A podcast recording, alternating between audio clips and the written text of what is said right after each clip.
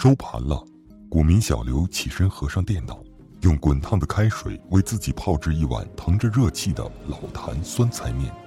中国的股民更偏爱拉上窗帘，在黑暗中享受这独特的美食。江浙一带的股民口味清淡，他们往往不加料包，由脸颊自然淌下的热泪补充恰当的盐分。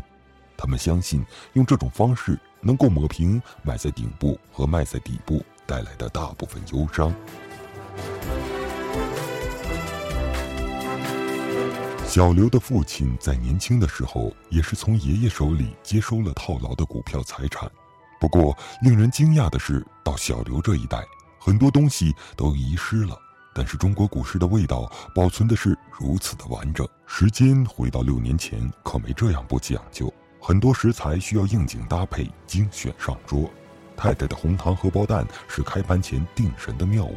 每当行情跌宕起伏，两钱花茶泡的蛋香往往能平抑极端情绪。至于一包干脆的炒花生，则是复盘时临时充饥的点心。因为又套牢了，晚上的餐桌上少了腊肉。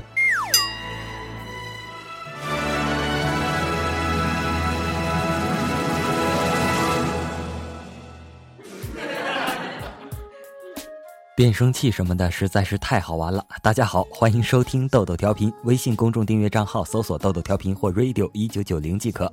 好了，让我们开始今天的节目吧。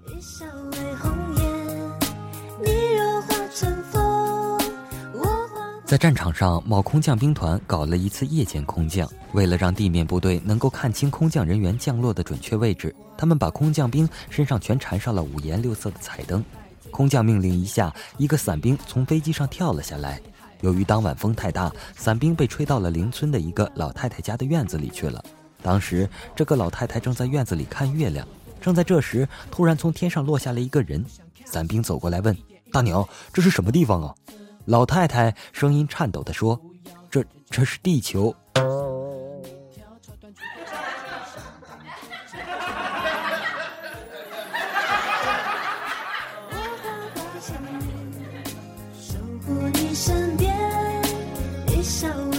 话说，幺哥睡觉前喜欢跟老婆两个人总是隔着一点距离，睡醒后发现他总是不自觉地向他老婆靠近，原来这就是爱的吸引。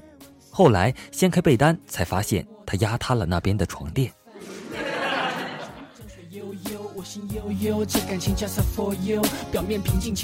今天看见一个小伙伴发帖子吐槽，让豆豆同学乐不生枝，说这天热的，媳妇儿让他下楼去买冰棍儿，上上下下跑了六个来回。每次冰棍到家门口就只剩棍儿了。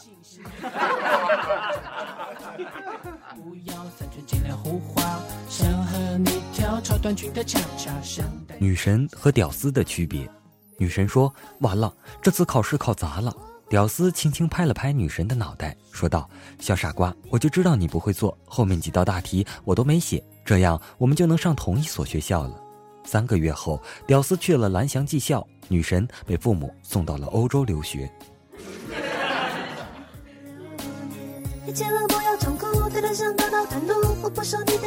一天，银行闯进了两个劫匪，一个劫匪大喊：“都不许动，谁动打死谁！”第二个劫匪配合着扬了扬手中的枪，于是就被打死了。我们出来混的，最重要的就是要讲信用。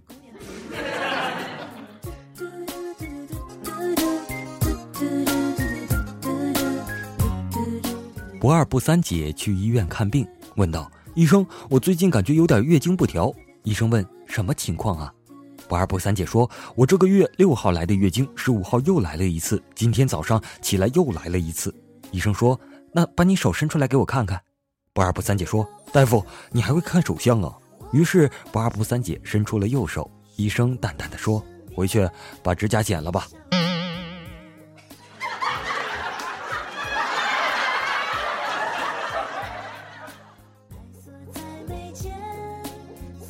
公司一女同事每天早上上班都带着可乐，看着心里很是疑问，便上前问道：“你怎么每天都喝可乐呀？”她回答道：“这个比较便宜。”我就问：“那你怎么不喝公司里的水呀？还不要钱的？”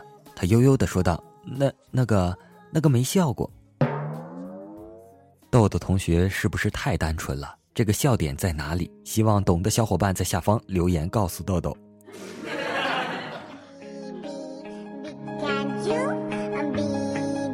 幺哥和不二不三姐吵架，幺哥瞄了不二不三姐的腿一眼，说道：“有些女人呐，穿丝袜显得身材好，还有一些女人穿丝袜显得丝袜质量好。”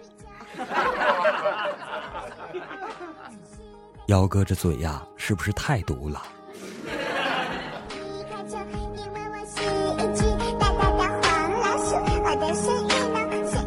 不二不三姐迫于无奈跟总裁借钱，总裁打了一千万给她，然后戏谑的问道：“你要怎么报答我？”不二不三姐倔强的别过头：“我会努力打工还你的。”总裁邪魅的一笑，走上前捏住她下巴，把她的头拧向自己：“还？你用什么还？你还得了吗？”见他不说话，总裁便打电话给秘书：“去叫律师来，我刚才拧断了不二不三姐的脖子。”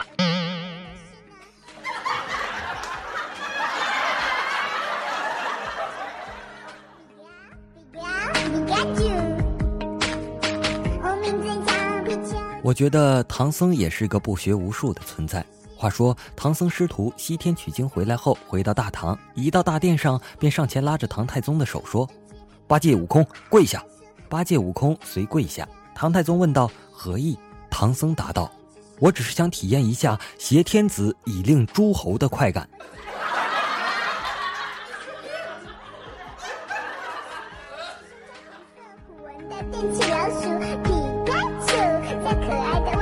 幺哥怀疑妻子精神有问题，便去请教精神病医生。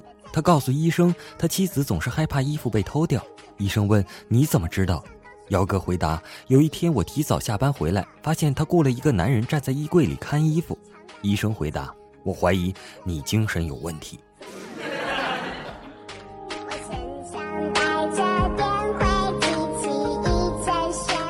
第一次领女友回家，正好三岁半的外甥也在家。晚饭后，女友坐在客厅摘美瞳，这让站在一旁的外甥看见了，连哭带喊的跑到厨房：“姥姥，舅舅领回来个妖怪，他刚才把眼珠子抠下来了。”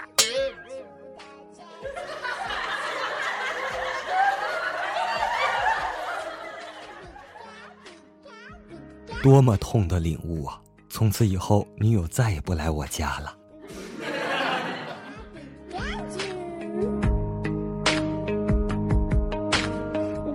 世界杯就要到了哈，和老爸争论今年世界杯的夺冠最大热门是哪个队？结果旁边观战的奶奶给出了一个让人无法反驳的答案：有啥好争的？夺冠的肯定是外国队。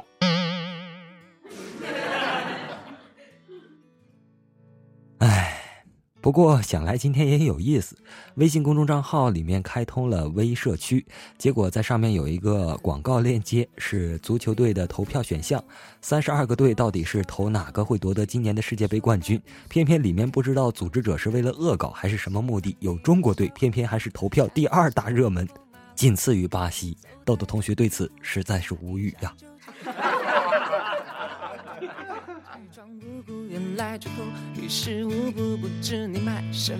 回过头来再说《西游记》的故事哈。过了通天河，师徒一行总算是松了口气。这时老龟道：“唐长老，见你师徒均已修成正果，不知可否收老归我，入你门下为徒？”唐僧忙摆手道：“使不得，使不得！”老龟急了：“这是为何？”唐僧道：“你看，我管悟空叫猴头，管八戒叫猪头，管你叫……”反正豆豆同学我是不懂，你们要懂了的话，你们自己想去吧。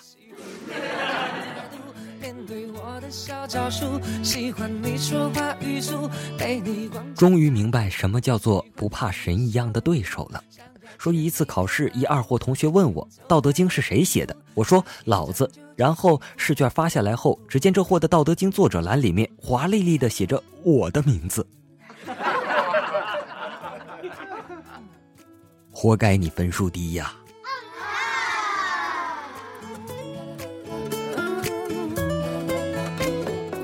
我有一个关系很好的姐妹生了个孩子，要我做孩子干爹。时隔几年后再次碰面的时候，那孩子怯怯的叫了我一声“叔叔好”。脑抽的姐妹立刻纠正她：“不对，叫爸爸，快叫！”我永远都忘不了她老公当时那复杂的表情啊。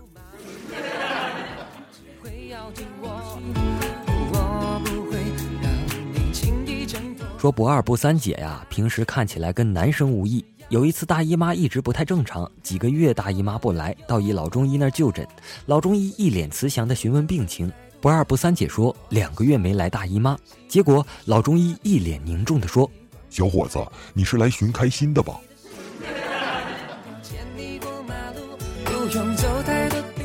一定有小伙伴好奇，为什么豆豆同学乐此不疲的黑不二不三姐呢？下面我放出一段证据。我其实不是来支持你的，我是来砸场子的。豆豆调频节目下方的留言，不二不三姐那雄厚的声音总是会出现。